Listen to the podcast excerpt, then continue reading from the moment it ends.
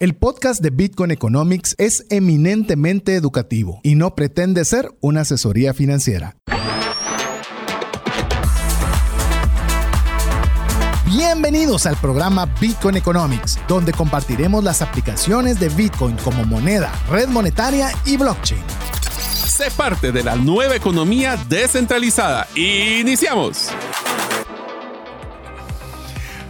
Hola, te saluda César Tánchez y como siempre un verdadero gusto poder compartir un programa más de Bitcoin Economics, un espacio donde queremos compartirte los conocimientos fundamentales sobre Bitcoin para que puedas junto con nosotros aprender sobre esta interesante tecnología. Así que te animamos a que tú también puedas escribirnos al WhatsApp más 502 5890 5858 y si eres más de redes sociales, búscanos en Twitter o en Instagram como Bitcoin Radio GT. Pero bueno, no estoy solo, hoy no me acompaña únicamente Mario, hace su retorno, el regreso del Jedi, que viene directo desde Asia, importado hacia Guatemala, Diego Villeda. Bienvenido, Diego. El, retorno triunfal.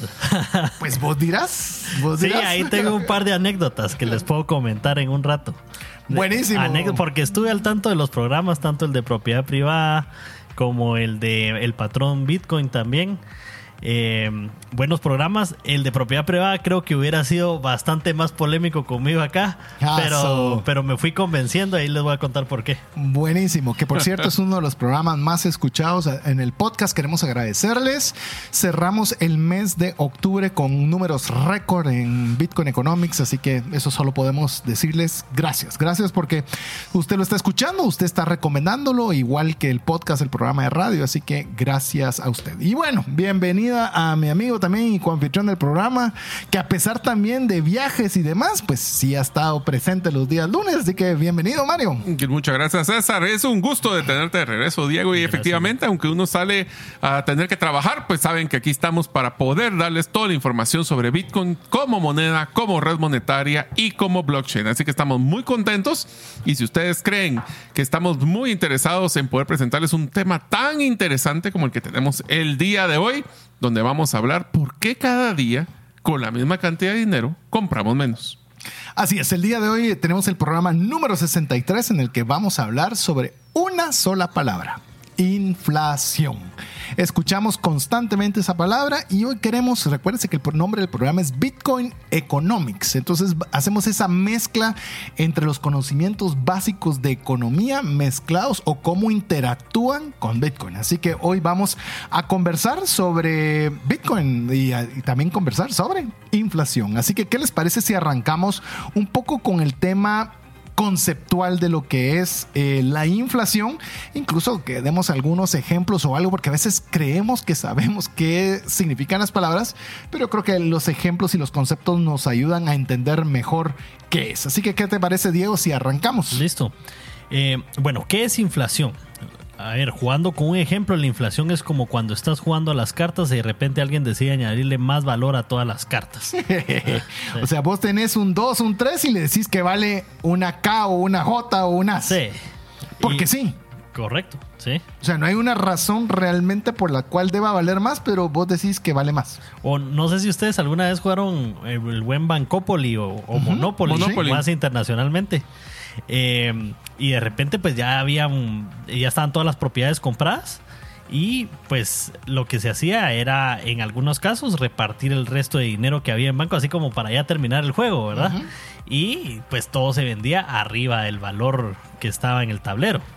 Y eso era una decisión unilateral, no es que fuera oferta y mercado, sino simplemente se daba. Se daba.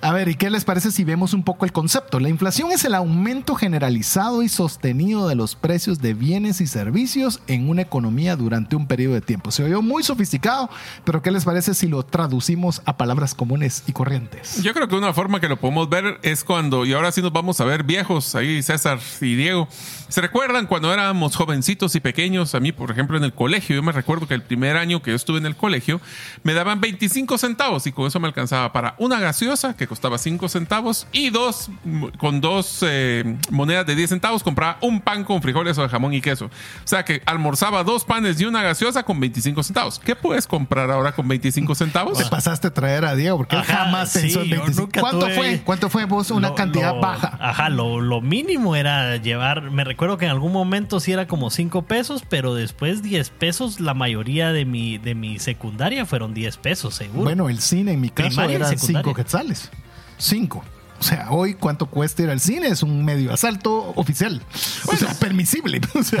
Pero si se dan cuenta es lo que estamos hablando y lo podemos hacer de una forma muy sencilla. ¿Cuántos de ustedes han visto de que la canasta básica, o hablemos de lo que cuando van al supermercado, compran exactamente los mismos productos, pero les llega entre un 5 y 10% más caro todos los productos que estuvieron o la mayoría de los productos? O al revés no, con la misma cantidad de dinero no puedes llevar lo que estabas acostumbrado a comprar. Así es. O sea, está por las dos vías. Entonces, cuando usted mira que algo está aumentando de precio de forma sostenible, eh, eso significa una sola cosa. Hay inflación.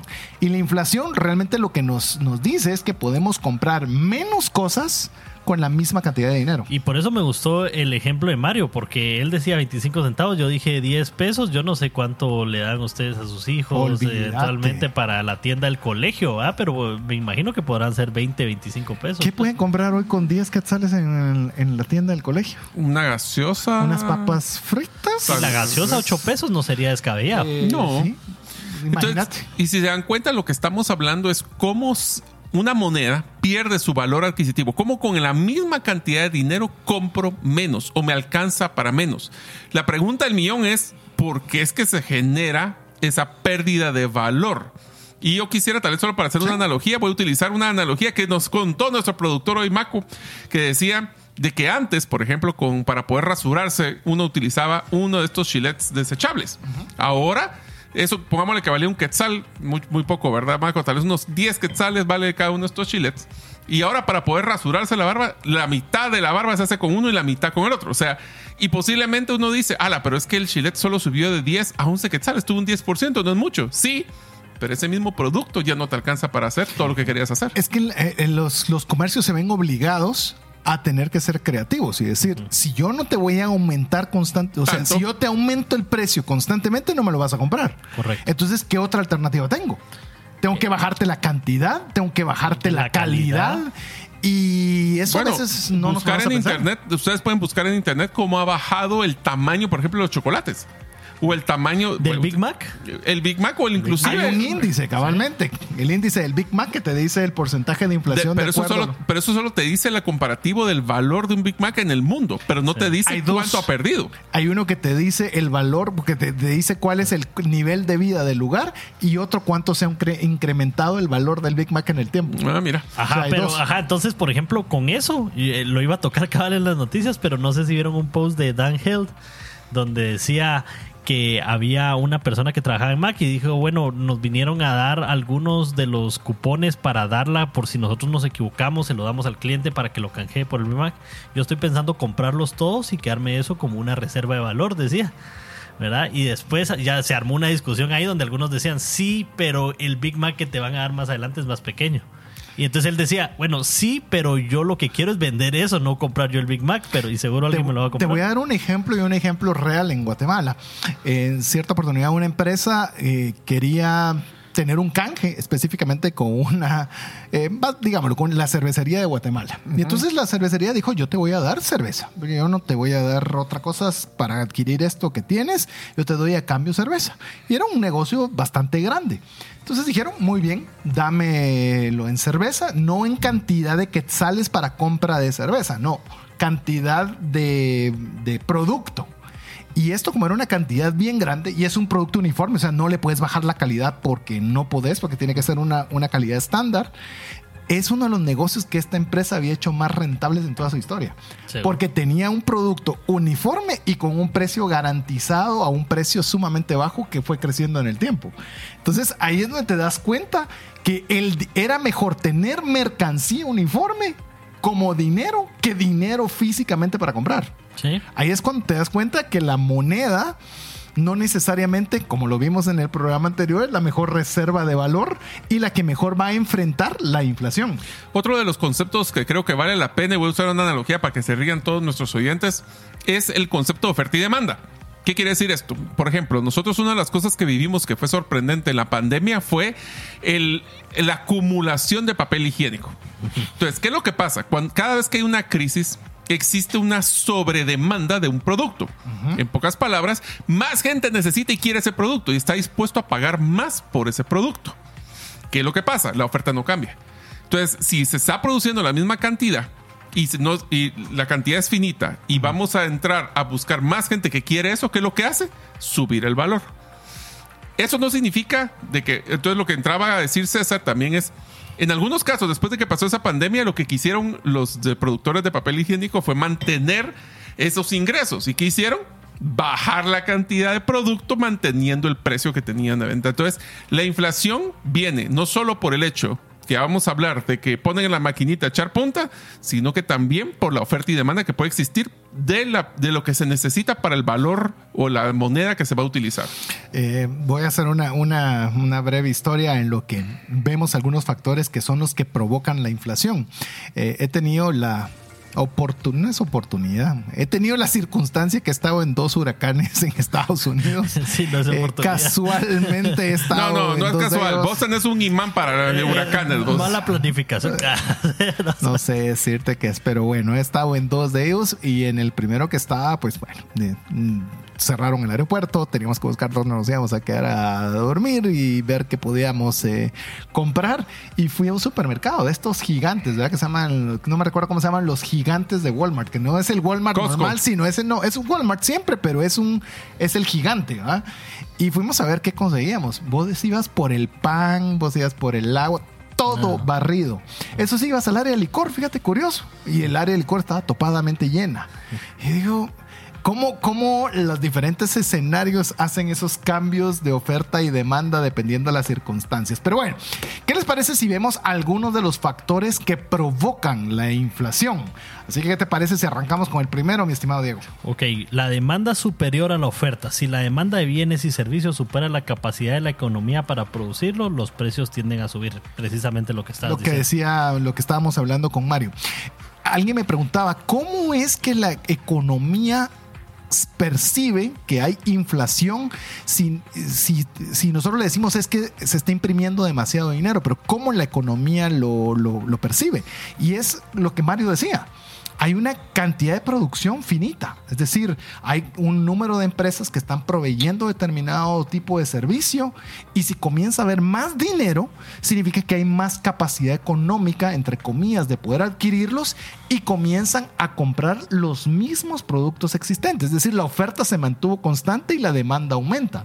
Y esto hace que, obviamente, suban los precios. ¿Por qué? Porque hay más demanda de la oferta disponible voy a utilizar un ejemplo inverso para que vean cómo es el proceso. Imagínense que tenemos, somos unos productores de, una de cierto número de gaseosas y una persona en, un, eh, en uno de estos raperos o algún cantante viene y saca eh, promocionando esta gaseosa en uno de sus videos. ¿Qué pasa? La demanda se dispara. Todos quieren tomarse esa gaseosa porque ese es el que está de moda. Nosotros recibimos un montón de pedidos que no tenemos la capacidad para poder abrir una planta de producción empezamos a crecer, pero hay una limitación de horas y de cantidad de tiempo de máquinas y lo que queramos. ¿Qué pasa si después de tres meses ese video ya pasó la euforia y nosotros nos quedamos con una sobreproducción? Es exactamente lo contrario. Si yo tengo una sobreproducción de un producto, lo que hace es botar el precio. Correcto. Eso nos va a pasar, por ejemplo, cuando veamos temas como oro.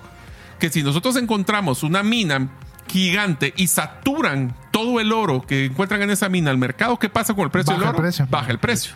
¿Qué pasa si de repente se acaban las minas de oro? El poco oro que queda, ¿qué pasa? Se dispara el precio. Y ahí podemos ver un tema de que puede ser inflacionario o deflacionario, que es el otro concepto que vamos a hablar después. Y hay un concepto interesante que con esto quiero que vayamos a la pausa la economía per se debería decir que a una economía de escala y una mejoría en la tecnología siempre deberíamos ir hacia la baja de los precios. Eso no lo digo yo, lo dice el tío Richie, Ricardo Salinas, en el que decía todos los precios deberían bajar, por nunca deberían subir por la productividad. Y efectividad y la automatización. Y que estamos mejorando en tecnología, estamos mejorando en, en calidad de producción, estamos mejorando en técnica, en todo. Entonces, ¿por qué suben los precios?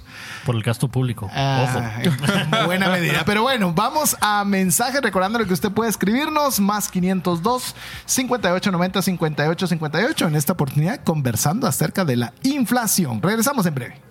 Tus clientes se confunden de tu propuesta única de valor y por ende te comparan únicamente por precio. Tu embudo de ventas no está generando los prospectos que necesitas. Tu estrategia y tu cultura no generan el compromiso de tus colaboradores a la ejecución. En Gerente de los Sueños te acompañamos con herramientas prácticas, simples y relevantes para acelerar tu negocio. Pide tu cita en la página gerentedelosueños.com. Cuando llega una enfermedad, surgen dos preocupaciones, la financiera y la salud. Tener el seguro médico adecuado te permite concentrarte en lo más importante, recuperar la salud. Contrata un seguro que te dé acceso a los mejores hospitales del mundo y con cero deducible en hospitalizaciones en Guatemala. Solicita el tuyo al WhatsApp 5995 4444. Si sientes que no te alcanza el dinero y que necesitas ordenar tus finanzas, el curso Transforma tus finanzas es para ti. En él aprenderás a gastar con inteligencia, salir de deudas, ahorrar con propósito, generar más ingresos y mucho más. Adquiere el curso en la página cesartanches.com en la sección de recursos. Invierte en tu educación financiera y transforma tus finanzas. Queremos agradecer cada uno de los mensajes. Recuérdese, más 502 58 90 58 58. Pongan aprietos a Mario para que esté revisando constantemente el WhatsApp de Bitcoin Economics. Así que búsquenos también en redes sociales como Bitcoin Radio GT. Queremos decirle que vale la pena que usted sea parte de nuestra lista de difusión. Escríbanos un mensaje, díganos cualquier cosa. Hola, quiero ser parte de la comunidad de Bitcoin Economics, lo que sea. Y nosotros le vamos a incluir. ¿Por qué razón? Estamos teniendo muy buena prerrogativas, tenemos descuentos en billeteras frías, tenemos descuentos en comisiones de compra, en, por ejemplo, en CoinCaex, eh, tenemos cupones donde usted puede poder comprar a un precio especial, no el regular. No se lo podemos decir al aire porque eso cambia constantemente, pero escríbanos y así estamos tratando de conseguir. Vamos a ver si conseguimos otra billetera fría, pero queremos darle todas las prerrogativas que nosotros podamos conseguir. Escríbanos, esa es la forma más fácil. Pero bueno, estamos hablando sobre lo que es la inflación y qué provoca la inflación. Eh, vimos como primer punto que la demanda es superior a la oferta y te dejo esta, mi estimado Diego, que los costos de producción, ¿cómo, cómo, cómo funciona este rollo de los costos de producción? Vos que estás en retail podés ser y en transporte, podés entenderlo y explicarlo de mejor forma. Sí, si los costos de producción para las empresas aumentan, es probable que trasladen esos costos a los consumidores a través de precios más altos. Yo no diría solo probable, sino lo más seguro. ¿Por qué? Porque es la forma más fácil eh, de reaccionar, pues, o por lo menos... Em, y la lógica, tal vez no más rápida. Suponete que vos, bueno, vos tenés un taller de motos. ¿Y qué pasa si te suben el precio de los repuestos? ¿Qué haces? Sí, aunque aquí en realidad sería el mm. precio de la hora hombre, ¿verdad? Es decir, el, precio... Em, es como cuando hacemos los ajustes de salario mínimo. o sea, se está e-, incrementando el costo de la mano, la mano de obra y ese costo mm, o los productores se lo tragan, lo cual no es común, sino que lo trasladan hacia el cliente. Entonces se vuelve una bola de, de, nieve donde están subiendo los productos. Por eso te digo, entonces la materia, pero por ejemplo, todo lo que es producción de, de la canasta básica incrementa el salario mínimo, ese costo incrementa la, la, canasta básica, la gente que aunque tuvo el aumento no le va a alcanzar más dinero porque no todo subió también. Sí, y ahí eh, por eso quería hacer el ejemplo en la pandemia. Yo creo que fue un, momento donde pudimos ver varias de estas cosas acumularse y por eso fue que fue como una inflación a más grandes rasgos. Porque, por ejemplo, en nuestro caso teníamos no solo el aumento de la materia prima que vos decías, que era algo que ya nos venía, digamos, fábricas diciendo, bueno, aquí van a tener un aumento de las materias primas de esto y estos productos que están escaseando, ¿verdad? Sino también necesitamos aumentar la hora hombre porque como no todos pueden estar en fábrica al mismo tiempo produciendo, esas personas que van a producir van a tener que ser mejor remuneradas. Y hay algo que sé que no es algo popular lo que voy a mencionar, pero es una realidad. Nosotros queremos, ok, la inflación significa que están subiendo los salarios. ¿Qué es lo que quiere toda persona asalariada que está viendo la dificultad de poder comprar los artículos que necesita con el mismo salario? Quiere un aumento de salario. Y ese aumento de salario, ¿por qué? Porque quiere poder comprar lo que podía comprar antes. Entonces, aquí no quiere bajar su nivel de vida. Sí, pero aquí genera otro gran problema. Genera más inflación. Los aumentos de salario incrementan la inflación. ¿Por qué? Porque ese costo de mano de obra que vos estabas mencionando, Mario, significa que ese costo lo tengo que trasladar a mi costo productivo. Sí, es un aumento en la hora hombre productiva. Entonces suben los precios y significa que aunque le hayan subido a usted, por ejemplo, un 5% de salario o le hayan obligado legalmente a que todos subieran 5%, nosotros vamos a parar pagando una inflación del 10, 15, 20%. Sí. Entonces, ese, ese incremento te salió más caro porque ahora vas a poder comprar menos aunque te hayan incrementado tu salario. Y te lo voy a poner con el concepto de que ahora, por ejemplo, una de las formas de poder sopesar ese incremento de costo de producción es haciendo las porciones más pequeñas. Nosotros, eh, tú, por ejemplo, nosotros vamos a comer un almuerzo y todos los días vamos a comer 6 onzas de carne. Las mismas 6 onzas, y ahora el paquete que costaba 100 de esas 6 onzas, ahora va a tener cuatro, ahora significa que tengo que comprar paquete y medio. Y por ende, entonces, aunque nosotros queramos llenarnos con la misma cantidad de carne, ahora hay que gastar, hay que pagar mucho más. Solo les voy a poner un ejemplo para los que no son muy observadores. Usted dice, voy a comprar una libra de café. Vea cuántos gramos tiene ese paquete que usted dijo una libra de café. Bueno, no tiene una libra de café. Una libra de café son 460 gramos. Vea cuánto tiene ese paquete. Va a tener 400, 390. Pero como estás acostumbrado a que pesaba una libra o tenía una libra, vos te lo, en tu mente sigue pensando que es una libra, pero no lo es. es. de una cantidad inferior. Y les voy a contar una anécdota histórica. ¿Usted sabe cuál fue la primera forma oficial de inflación? Ahorita que vos mencionabas eso de reducir las cantidades, es que habían, por ejemplo, las monedas eran de oro o eran de plata de metales preciosos. ¿Y qué se le ocurrió al, a los romanos? A los romanos. A ver, seguimos con la historia a los romanos se les ocurrió que a la hora eh, de producir estas monedas, ¿verdad? Empezaran a hacer aleaciones de metales diferentes. Aleaciones de metales, a darles menor cantidad de oro, a hacerles un pequeño. Usted ha visto que hay monedas que tienen un orificio en el centro. Sí. Es porque se quedaban con todos esos pedacitos. Imagínenlo y multiplíquenlo por una cantidad de monedas. Le estaban dando una moneda que no valía lo que le decían que valía. Y sabes que porque es que la mayoría de las monedas, si ustedes sacan una moneda, se van a dar cuenta que en la, en la parte de la periferia tienen como rayitas. Eso se hizo porque en la época de los romanos lo que hacían es que agarraban una moneda y con una lima le, le, quitaban pedacitos de la parte externa y ese polvo de poco en poco era un montón. Era mucho. Y esto eh, nos lleva a, a, lo que provoca la inflación, al aumento de la oferta de dinero, que es lo que vos estabas mencionando, que eh, vamos a meterle más dinero al mercado porque así podemos nosotros reactivar la economía. ¿Qué piensan de esa reactivación de la economía? Para mí es la principal causa de la inflación, pues, ¿verdad? Es, eh, bueno, ahí podemos tener un programa completo de eso, ¿verdad? Pero, imagínate uno keynesiano versus austriaco. ¿Qué les parecería un programa El aumento de la oferta de dinero es criminal, pues, ¿verdad? Es realmente como, como los gobiernos han... y lo que pasa es que es una decisión política, ¿verdad? Eh, o sea, muchos de las personas que tienen el control de esa máquina de impresión de dinero eh, lo usan para su beneficio y obviamente no van a estar ahí para las consecuencias. A ver, ¿cómo es que funciona esto? Si se recuerdan cuando teníamos y decíamos que había una, una, una deuda muy grande que tenían los eh, países y lo que necesitaban era tener más liquidez o tener más dinero, lo que hacían era prender la maquinita, que era decir, cuando podían imprimir más dinero. lo que pasó ahorita es que el Federal Reserve este año para cuando hubo la pequeña crisis, porque la verdad es que no hubo mayor crisis de los bancos a principios de año, ellos ingresaron 3.3 mil millones de dólares al mercado, que es lo mismo que fue todo el paquete económico del 2020 para rescatar y hacer esa activación económica que hicieron en Estados Unidos. El problema que hubo ahí es que es muy simpático. Antes tenían que imprimir esos 3.3 mil millones. había un costo de material. Había un, proof, of, proof of work. Sí, había aunque sea una prueba de trabajo de por lo menos comprar materiales, imprimirlo, enviarlo. Ahora fue una transferencia electrónica. Sí. Claro. que lo hicieron a los diferentes bancos. Entonces ya el costo de producir, del esfuerzo de generar valor, como lo que sería el oro, que hay que ir a minarlo, o un Bitcoin, que hay que ir a minarlo, aquí fue una transferencia.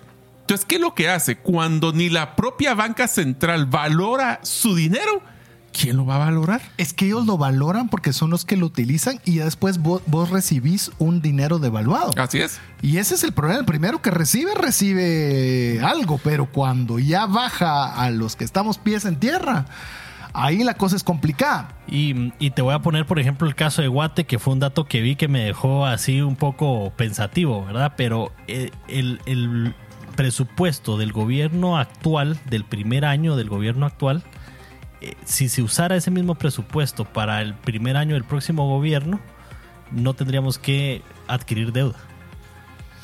Ay, ¿qué te Imagínate, o sea, si, si se quedara, si, se, si quedáramos lo que cuánto ha cambiado Guate, pues, ¿verdad? Así como para que penses, bueno, hay que subirlo tanto y agarrar deuda.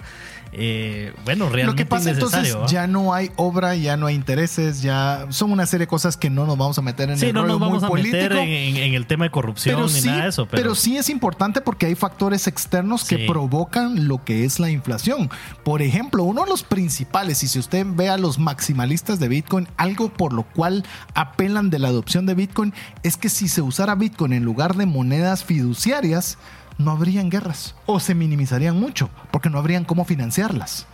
Porque, por ejemplo, usted se mete a una, mm. se mete un gobierno a una guerra. No, es que recordate por qué no duraban las guerras antes tanto tiempo. Se les acababa el dinero. Se acababa el dinero. No se te acababa el oro. Se, te acabaron los saques, se te acabaron. Lo que perdiste. no, fíjate que es más de que no tenían dinero para pagarle a las personas. y nadie quiere hacer, un, quiere hacer un militar si no lo están pagando. No podías pagar las personas, no podías pagar el equipo, no podías pagar la tecnología porque eran dinero sólido.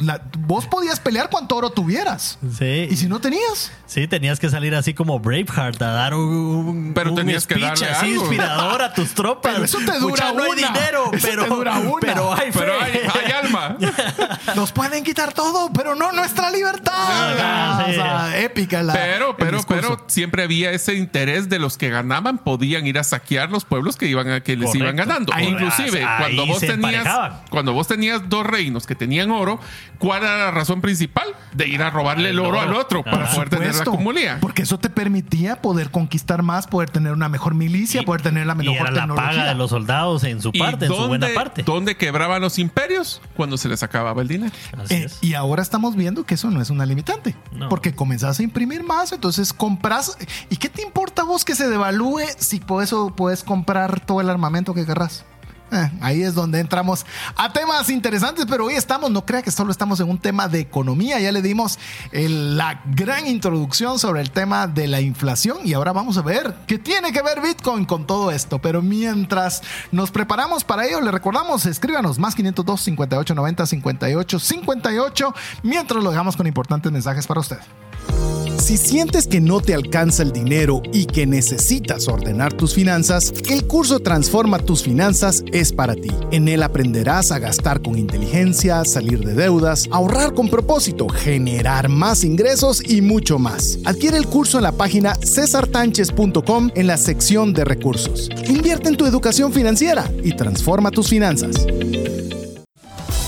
¿Te gustaría establecer si el invertir en criptomonedas es para ti? En el libro 10 razones para invertir en criptomonedas y 5 para no hacerlo, aprenderás de forma simple, amena y práctica los conocimientos básicos sobre esta forma de inversión. Adquiere el tuyo al WhatsApp 2433 4589 o en las principales librerías del país. Si vives fuera de Guatemala, búscalo en Amazon.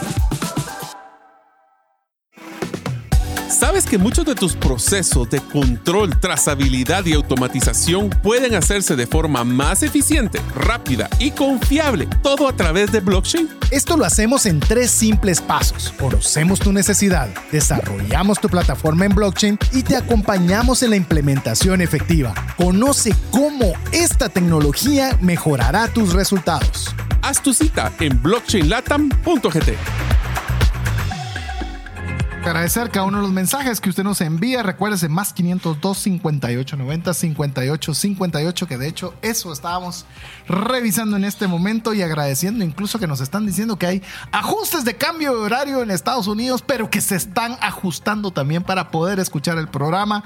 Así que agradecemos siempre el favor de, de estar con nosotros, no importando cambios de horario, diferencias de fronteras y demás. Puro Bitcoin, no tenemos eh, limitantes de fronteras, ni de horarios, ni de nada. Así que bienvenido a este espacio que ahora estamos compartiendo sobre lo que es la inflación, pero queremos ahora, ya que tenemos un concepto un poco más amplio y más detallado de la inflación, ¿Cómo responde Bitcoin ante, ante la inflación? Así que, ¿qué les parece si aprovechamos este segmento para ver cómo Bitcoin es una alternativa positiva ante la inflación? ¿Qué te parece, Diego, si arrancamos con este primer atributo o una forma en la cual Bitcoin es, es yo diría, a mí me gusta ser muy enfático, decir, es la solución, pero digamos, es, una alternativa, es, una, alternativa. Vamos a dejarlo. La mejor. ¿Cuáles son los de los caminos? ¿Cómo es, Diego? Todos, los caminos. ¿Oíste el programa que hicimos de slang? El de slang no. Ah, oílo, porque ahí te dimos derechos de autoría, ¿ah? Así es. Tenemos derecho de autoría de un par. Es más, esa, todos los caminos llegan a Bitcoin y hay otra. Pantallas vemos, fondos no, sabemos. Son dos tuyas. bueno, yo creo que la principal característica que tiene Bitcoin es que su oferta es limitada. Y entonces ahí Bitcoin tiene un, suministro limitado, solo habrá un máximo de 21 millones de Bitcoins en circulación, lo que hace deflacionario por naturaleza. A diferencia de las monedas fiduciarias, donde los gobiernos pueden imprimir más dinero, que es lo que hablábamos cabal antes del corte la oferta de Bitcoin siempre está predeterminada y limitada. A ver, lo voy a poner yo para que vean y lo voy a hacer la similitud de lo que es el dólar, el oro y Bitcoin, porque quiero que va a ser la forma de entender por qué es que uno es inflacionario o deflacionario. Acabamos de platicar que en cualquier momento el Banco Central o la Federal Reserve en Estados Unidos pueden sacar mil millones de dólares. Banco Central de cualquier país. Y pueden mandar una transferencia electrónica y acaba de saturar el mercado con mucho dinero. El costo del esfuerzo realizado fue cero. cero. En el caso de oro, si tú quieres sacar una tonelada de oro, te va a llevar la tristeza. Tienes que tener la maquinaria, la gente, el tiempo, el esfuerzo. Bitcoin tiene, y recuerden, ustedes pueden escuchar el episodio de Halving, que donde podemos hablar de cómo es que funciona el tema de la minería, pero lo más importante es, primero, no pueden proponerse a, imprimir más bitcoins de lo que ya se tiene planificado. Y segundo, al llegar a 21 millones se acabó. Entonces, cuando ustedes, imagínense que diríamos, solo van a sacar una tonelada más de oro en la Tierra. Nunca más va a volver más, solo que cae un meteorito. Pero si no, nunca, no hay más oro el oro automáticamente se va a apreciar. Mas, sin embargo, no tiene absolutamente nada que hablar, que ver el tema de qué tanto se ha producido ese año. No. Es la pura oferta y demanda lo que está demandando esto. Bitcoin es así. El costo y el valor, así como subió mucho en el 2022, el 2021 de 2022, se bajó en el final de 22-23 por un tema de oferta y demanda y percepción. No tuvo absolutamente nada que ver qué tanto más o menos se produjo. Por ende decimos de que Bitcoin, su valor lo da el mercado, no lo que se ha producido. Hay algo que es muy importante con lo que estás mencionando y quiero tratarlo de decir de una forma muy sencilla. La oferta de Bitcoin es constante. Es decir, se da, no cambia. No cambia. Se entrega de una forma constante cada 10 minutos y una forma predeterminada y preestablecida. Lo que cambia es la demanda. Es decir, cuánto más quiero yo adquirir Bitcoin o cuánto menos quiero adquirir Bitcoin, pero no hay un suministro que yo pueda inyectar. Es que ahora eh, la, gente está pagando más por el Bitcoin, entonces voy a meter más Bitcoin. No hay. O sea, hay una cantidad preestablecida. Algo que decía... Solo perdón, y lo que sí cambia, y eso sí es importante, vos, es el hecho de que qué tanto están vendiendo y comprando el Bitcoin. Pero, eso la oferta es, constante. Es constante. O sea, lo que se va a generar nuevos es constante, pero el movimiento es, lo que genera el incremento, decremento. Contrario a lo del dólar. Puede haber mucho más movimiento de dólar, pero eso no significa que vaya a mejorar o bajar su, valor. Esto sucede mucho con los eh, bienes. El oro es, llamemos, no es el mejor ejemplo, pero supongamos cobre. Y viene un incremento de precio por la razón que sea de cobre. ¿Y qué crees que va a suceder? Que los mineros de cobre van a aumentar su producción y van a comenzar a surtir más al mercado porque hay un precio superior. Entonces, llamemos, no hay un control sobre la oferta. Y al no haber un control sobre la oferta, después viene una sobreproducción y bota el precio nuevamente. Esto no sucede con Bitcoin porque es una oferta preestablecida, 21 millones, y quiero que les, les baje esta información que les voy a dar que la acabo de leer. Después del halving del 2024, que va a ser el próximo halving en el 2028, va a tomar un siglo poder entregar al mercado un millón de bitcoins. Un siglo.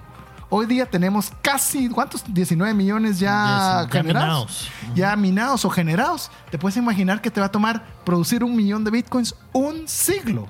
Wow. Imagínate es si, si, eso no es finito. Pero bueno, ¿qué te parece, eh, Mario, si vamos con el siguiente? A ver, uno de los siguientes puntos que tenemos que tomar en cuenta es la descentralización.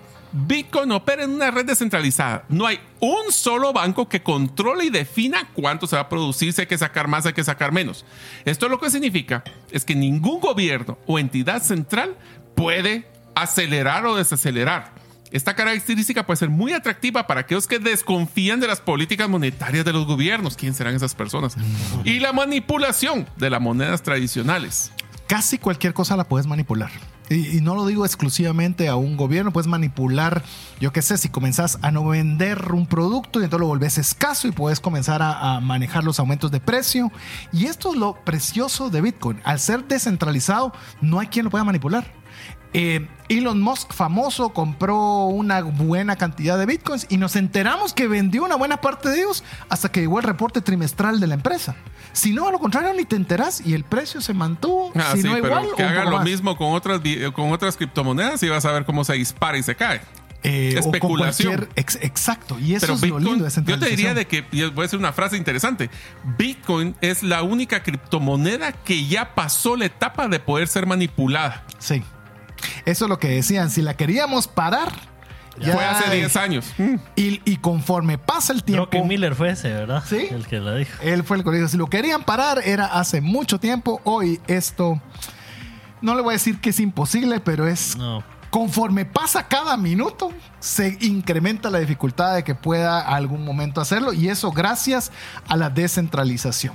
Bueno, mira la siguiente, la reserva de valor. Algunos inversores ven a Bitcoin como una reserva de valor similar al oro. La idea es que al igual que el oro, Bitcoin puede tener su valor a lo largo del tiempo y actuar como activo seguro en momentos de incertidumbre económica. Déjame que hable de esto. Hay una persona que es un referente en las finanzas personales. Si usted conoce un poco, sabe que tengo en el tema de educación financiera más de 15 años. Y está este personaje que se llama, no sé si lo has visto ahora en redes, porque lo agarraron de meme. No sé por qué lo agarraron hasta ahora, pero es Dave Ramsey. Y ah, Dave Ramsey es una persona que ha hecho su nombre en el tema de finanzas personales y él salió criticando a Bitcoin diciendo que eso era para tontos y que el que quiere que toda su fortuna llegue a ser cero, que invierte en Bitcoin. Y esto lo dijo cuando Bitcoin valía cerca de 600 dólares. Imagínate cuánto ha crecido el valor de 600 a ya le vamos a dar el precio a día de hoy, de una forma estratosférica. Entonces, eh, cuando nosotros decimos de que es bueno o es malo, siempre hay que ver el zoom out, ¿verdad? When in doubt, zoom out. Cuando usted tenga dudas, vea la, la, la película. Foto pareja. Sí, de la foto en el tiempo, porque ahí le va a decir si realmente ha tenido o no valor eh, Bitcoin en el tiempo. Pero fíjate que, que, yo he visto que esa es una opinión bastante también en el tema de los gurús de las finanzas personales. Como Warren Buffett también. pero, pero, pero, pero, a ver, voy a decirle solo una cosa, mucha. Estemos claros que en ese momento, cuando él estaba diciendo esto, bueno. Bitcoin no había logrado, no había pasado el pizza Bitcoin Day seguramente, o si había pasado era muy reciente.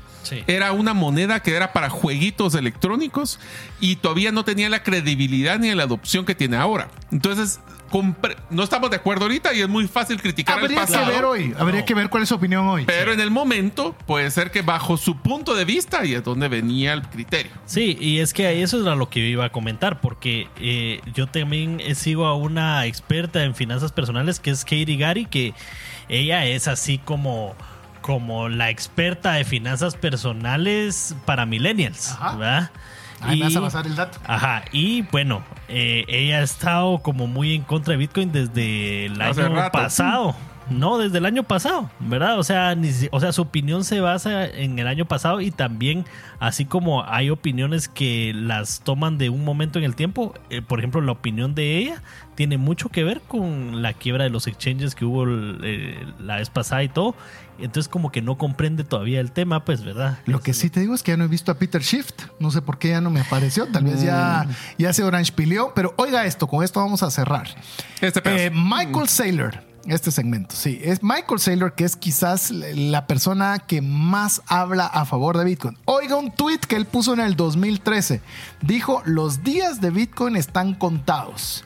Pareciera que es solo cuestión de tiempo cuando sufra la debacle que tuvieron las apuestas en línea. Eso lo dijo Michael Saylor en el 2013. Sí. Y ahora usted le dice en 2021, enfóquese solo en Bitcoin. Te voy a decir cuál es mi conclusión de, de por ejemplo, ese tweet. De que yo creo que eventualmente te das cuenta que para ganarle a la inflación tus activos tienen que estar creciendo más rápido de lo que crece la inflación. Si quieres mantener tu propuesta entonces, valor. Ajá. Tu resguardo valor. Michael Saylor de repente dijo, bueno, ¿cuál es? Y la única opción era Bitcoin. De hecho, eso lo hemos comentado varias veces. Hoy día la principal función de un CFO es resguardar el valor de los activos de la empresa. Eso es lo más difícil que tiene ahora. ¿Cómo puedo Va, pero ¿por qué ese, ese comentario tan importante? Pudimos haber generado 10% de utilidad este año. Excelente. Y la inflación fue el 15%. Sí. ¿Cuánto, eh, al final es cuánto me queda en el bolsillo, cuánto puedo adquirir con lo que tengo en el bolsillo. Y si a eso le sumas toda la depreciación que tenés de tus activos, estás perdiendo valor para tus accionistas en vez de resguardarlo. Así que vamos a ver cómo está el valor de Bitcoin, eh, cómo están las noticias principales en el siguiente segmento. Le animamos a que usted también pueda escribirnos al WhatsApp más 502 58 90 58 58 mientras lo dejamos con importantes mensajes para usted. ¿Deseas aprender a invertir en criptomonedas y no sabes por dónde iniciar? El curso Realizando tu primera inversión en criptomonedas te guiará desde cero hasta realizar tu primera inversión. No necesitas experiencia o conocimiento previo. Adquiere el curso en herramientasprácticas.com e ingresa el código Bitcoin Economics para poder obtener 5 dólares de descuento.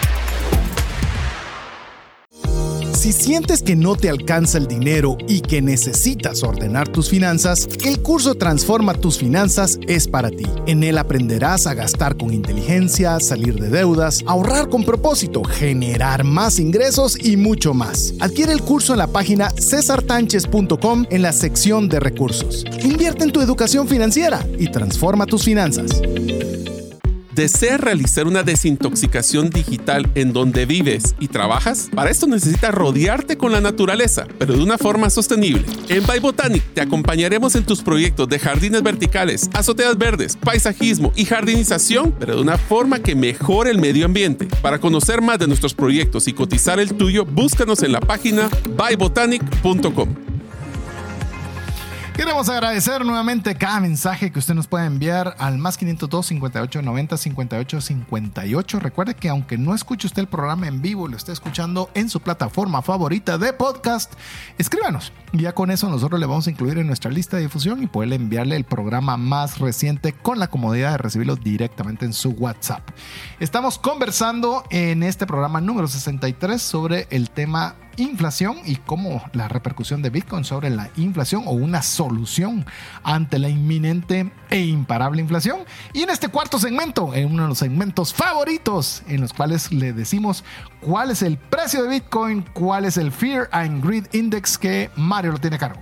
A ver, estamos hablando de que en la semana pasada teníamos básicamente el precio de 34.567 después de un crecimiento interesante. Al día de hoy estamos a ras de los 35.000, 35.000 4 dólares, eso es 1.2, pero oigan esto, year to date, si usted hubiera tenido 100 dólares se los invierte el 1 de enero, al día de hoy hubiera ganado un 111.61%. En pocas palabras, duplicó más un 10% extra de la duplicada. Esto se refleja y van a ver las noticias, se va a reflejar que se está creando una expectativa tan grande de lo que viene que el Fear and Greed Index pegó un brinco de los más grandes que he visto desde hace tiempo, donde estábamos ya creciendo desde 50 a 66 y ahorita ya vamos por 74. ¿Qué quiere decir esto? Porque es que hablamos del Fear and Greed Index y tal vez es un tema de contabilización. entre más se mira positivo llegando a 100, más es la expectativa de, recuerdan en los slangs que hablamos de eh, compre en, las, en los rumores y venda las noticias, pues los rumores están de que el 74 marca que algo viene. Y ya vamos a contarles de qué se trata.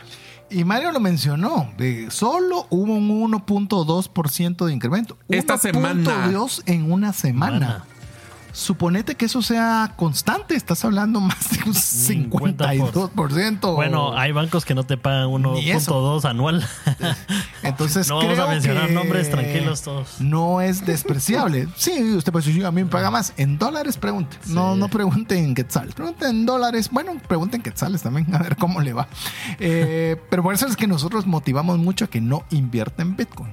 Ahorre en Bitcoin. Y ya se va a dar cuenta cómo usted va a combatir la inflación y va a poder comprar más con sus mismos Bitcoins. Pero bueno, vamos a las noticias. ¿Qué te parece, Diego? Arrancate con la primera. Sí.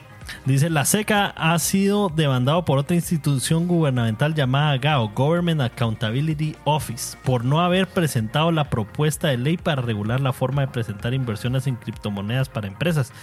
Y fíjate que ahí tengo una anécdota ahorita que estuve en China, ¿verdad?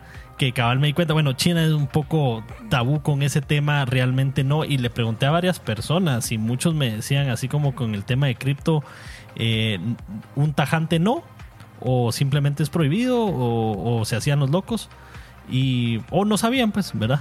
Eh, y mm, después me encontré a alguien extranjero que vivía allá, y que no vivía allá, ¿verdad? Alguien chino que no vivía allá. Y entonces esta persona me decía, ¿sabes qué es lo que pasa? Aquí nadie te va a revelar eso, pues, ¿verdad? Por, por, por el clima tan autoritario que hay.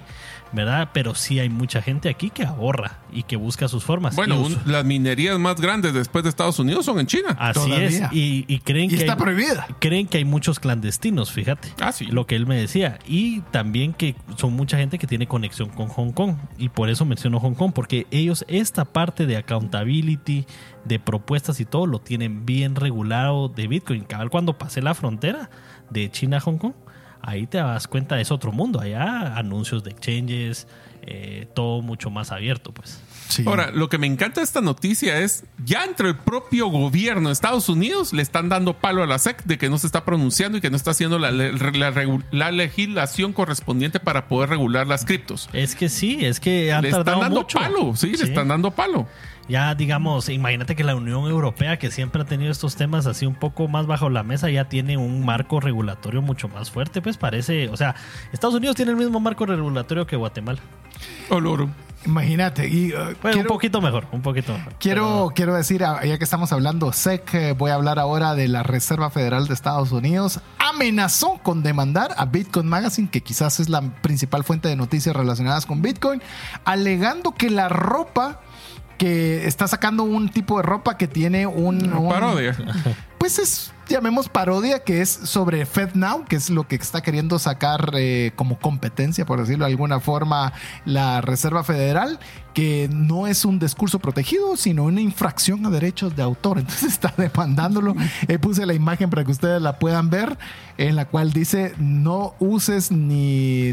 no, eh, déjalo y desiste de usar. De la FedNow y eso les está causando indignación al punto que quieren demandar. Pero últimamente estamos viendo que van contra Binance, pierden. Van contra XRP, pierden. Van contra los ETFs, pierden. Así que. Y el gobierno los está demandando. Pierden. Así es. Pero bueno. Ahí da la breaking news que diste, Mario. A ver, esta es una de las que acaba de salir literalmente hace cinco minutos. Dice: varias fuentes internas de la SEC ahora están confirmando que la agencia intentará crear igualdad de condiciones para todos los solicitantes de los ETF o los ETFs de Bitcoin. Si se recuerdan, voy a hacer un contexto. El ETF es cuando los inversionistas institucionales ya van a poder invertir en Bitcoin. Y BlackRock, que es dueño de medio, medio planeta, base es de los primeros. Pero como no le quieren dar ventajas a ellos, dice que la SEC va a filtrar estratégicamente la fecha de aprobación planificada antes del Día de Acción de Gracias, que es en 15 días más o menos. Ojalá que no.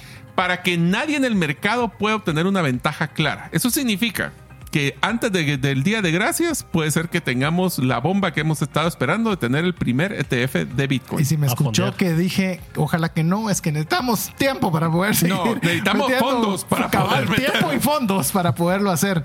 Es más, eh, una noticia relacionada con el tema de la inflación. Oiga esto. La Reserva Federal se fundó hace, recientemente celebró sus 110 años de existencia.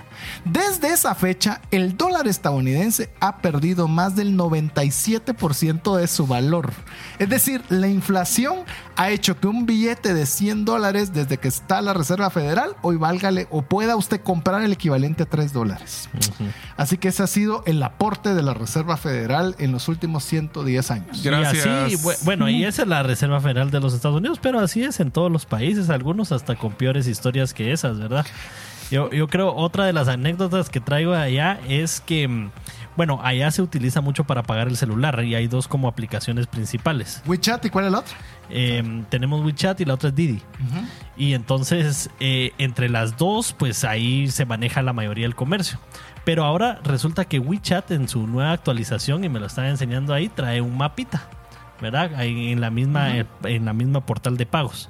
Y en el mapita puedes ver qué tan cerca estás de alguien con crédito ya eh, deficiente o, muy alto como para que te alejes. Ese, es, el punto. Y como para ir sectorizando. Black Mirror de una vez. Ajá, y yo dije, bueno, qué tan efectivo, ¿verdad? Pero después confirmé con otra persona que es eh, que él cabal, digamos, tenía muchas personas eh, en su área que tenían eso y a él ya lo estaban contactando para ofrecerle mejores beneficios en otra parte de la ciudad, como para ir sectorizando. Para que te des cuenta. Pero eso es un control absoluto, te puedes imaginar. Control absoluto. Podés literal ya después no ser digno ni que te vendan pan. ¿Por qué? Porque. Tenés mal, mal récord crediticio, hablaste mal del partido. Exacto. Bueno, y ahí sumale que, digamos, hace 10 años, que fue la primera vez que fui, mi papá me recuerdo bien que iba ahí como, no, no, no, no cambiemos en el aeropuerto, sino vayamos a la casa de cambio que yo siempre voy. O sea, casa de cambio ya no existía cuando fuimos, ¿verdad? Nos costó encontrar y cuando encontramos al mismo tipo de cambio que la del aeropuerto. Mm. Y entonces quiere decir que ya ni siquiera, ya hasta te cuesta conseguir efectivo. Ya, ya ahorita es algo que yo ya ni he visto. Así escuchar casas de cambio, la del aeropuerto. Sí he escuchado y vos estuviste ahí que los, los chinos no temen quedarse sin dinero, temen quedarse sin batería de celular, porque si no lo contrario no pueden hacer transacciones. También, ahí nadie anda sin un power bank. Bueno, hay negocios de alquiler de power bank en casi cualquier restaurante. Porque si no, no puedes pagar la cuenta, pues porque todo está en el teléfono. Correcto. Dinero, cash desapareciendo. Ahora, tenemos, que hablar, tenemos que hablar una de las noticias más importantes de esta semana, que es la de Sad Bankman Fried. ¿Sabes? Déjame que vaya con una rápida. A ver, esta rápida. En, en Argentina hay dos candidatos que están para poder ser los futuros presidentes. Uno de los dos, el futuro presidente de Argentina, que ya sabemos que Milei es pro Bitcoin contra Banca Central y demás, que estaba claro. Pero la noticia interesante es que su oponente, Sergio Massa, ah, que, es, que, fue, que salió en el primer lugar de las votaciones de la primera ronda, ha anunciado que si él queda presidente va a minar Bitcoin utilizando el gas natural de los campos petroleros. Es decir, uno u otro pro Bitcoin. ¿Qué te parece eso? Interesante. Se, apuren porque ese es uno de los países con mayor inflación hablando del tema de hoy. Pero dale, dale con la noticia. Solo esta noticia es muy importante. Finalmente, después ustedes han escuchado todo el tema de la crisis de FTX, cómo eso votó el precio de Bitcoin. Y bueno, Sam Bankman Fried ha sido declarado culpable de todititos los cargos. El fiscal federal ha, afirmado que Sam perpetuó uno de los mayores crímenes financieros de la historia de Estados Unidos y le están proponiendo al, al juez que le dé 120 años de cárcel. Y le pegó a mi portafolio, entonces estoy de acuerdo que le den eso. Siete cargos, si a usted le importa saber cuántos cargos fueron, fueron nada más. Eh, y siete cargos. Y, solo como paréntesis, estaba escuchando un resumen de lo que fue los últimos días de, de, este, de este caso. Bien interesante. Y fue impresionante que su forma de poder defenderse era yo no me acuerdo de haber pasado eso. Así es. Yo no me acuerdo de haber eso. Yo no me acuerdo de que mis, de que mis eh, colaboradores eh, desaparecieron 8 mil millones de dólares de las cuentas del, Estado, ni que tampoco Alameda había estado gastando el dinero de nuestros clientes como para pagarle el, dinero a un estadio en Miami para poner el nombre de FTX. Así es. Y vamos a decir rápidamente que fue en esta semana que pasó el cumpleaños número 15 del White Paper, que es, y si usted no sabe qué es un White Paper, tenemos un programa en el que hablamos qué es el White Paper o la instrucción. Los fundamentos. Los fundamentos sobre los cuales se estableció Bitcoin. El programa del 31 de octubre del año pasado. Ah, me gusta, me gusta. Ahí lo tiene. fue el día del cumpleaños. Sí, tenés toda la razón. Buenísimo. Así que bueno, con esto llegamos al final. Gracias, Diego, nuevamente. Qué placer tenerte de vuelta. De regreso. Todos los caminos llevan a Bitcoin. Mario.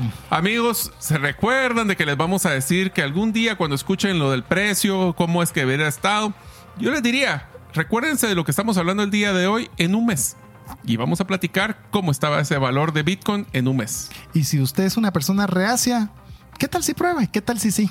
¿Qué tal si sí? Salga de cero y, invierta poquito, pero ese poquito puede ser que se le duplique o más. Así que llegamos al final del programa en nombre de mi estimado Diego Villeda, Mario López Salguero, su servidor César Tánchez, esperando que el programa haya agregado mucho valor a su vida y esperamos contar con usted la próxima semana si así Dios lo permite. Mientras eso sucede, que Dios le bendiga.